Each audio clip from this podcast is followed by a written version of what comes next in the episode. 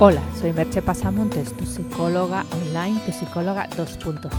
Ya sabes que si entras en mi blog merchepasamontes.com y te suscribes, además de recibir tres interesantes regalos, podrás enviarme cualquier duda, comentario, sugerencia y yo te contestaré lo más rápido posible.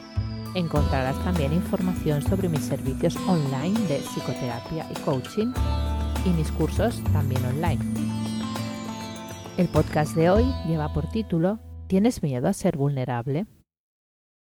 Atreverse a ser vulnerable, a sentirse vulnerable, a que los demás vean tu supuesta debilidad. ¿Por qué? Porque desde solo, solo desde ese sentimiento, desde ese lugar de apertura es posible realmente abrir tu corazón. Y abrir tu corazón no es más que abrirte a la vida y conectar con los demás.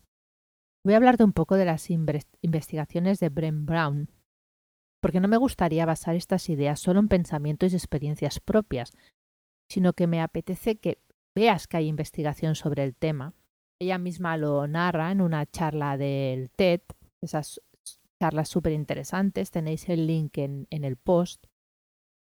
Brent Brown empezó a investigar en cómo y cuándo las personas se sienten conectadas con los demás porque como ya te he dicho en otras ocasiones, estamos programados para ser sociales, para estar con otros seres humanos y relacionarnos.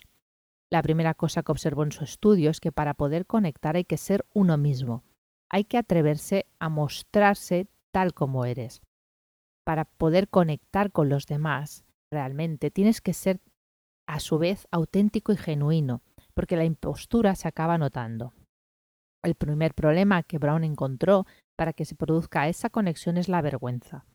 Se define la vergüenza en este contexto como ese temor que todos tenemos en mayor o menor medida a que si los demás saben cómo somos realmente, no nos van a aceptar, vamos a sentirnos rechazados.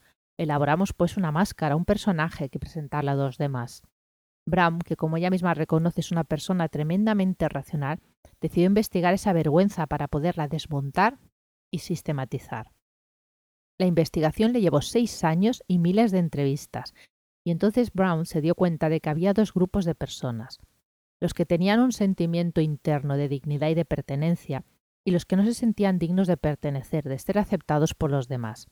La diferencia fundamental era que los primeros se sentían merecedores de pertenecer y de recibir el amor de los demás, y los segundos no, tenían una creencia limitadora. Sí de sorprendente.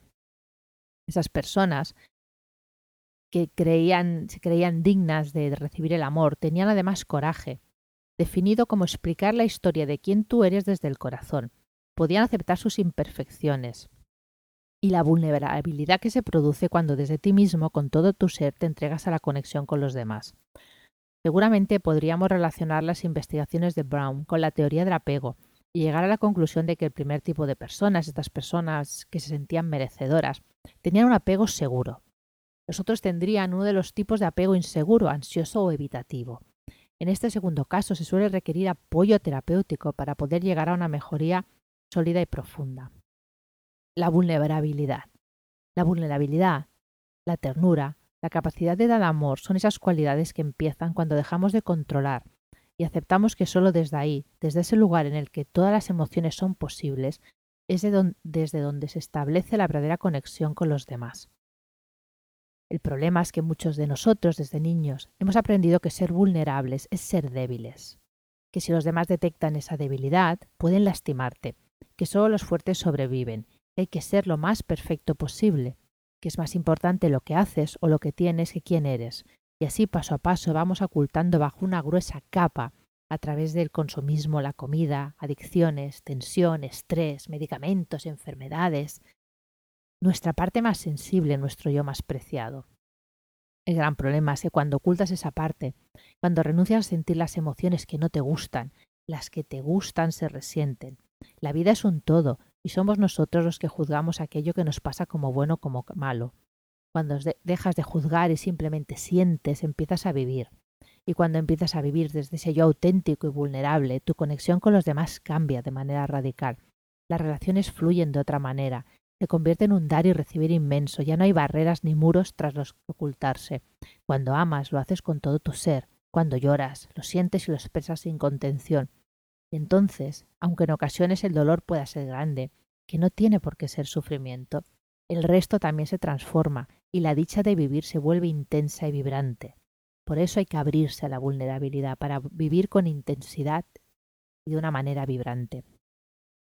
Como puede leerse en el principito, aquella famosa frase, no se ve bien sino con el corazón, lo esencial es invisible a los ojos, solo los niños saben lo que buscan, los ojos están ciegos, es esencial buscar con el corazón. Te dejo con dos sencillas pero impactantes preguntas. ¿Tienes miedo a ser vulnerable? ¿Asumes el riesgo de vivir plenamente o lo haces a medio gas? Hasta aquí el podcast de hoy. Ya sabes que puedes encontrar más información en merchepasamontes.com, los enlaces que te he comentado y información sobre mis servicios profesionales, tanto online como presenciales. Y como no, suscribiéndote puedes tener acceso directo a mí. Te espero en el próximo podcast. Bye bye.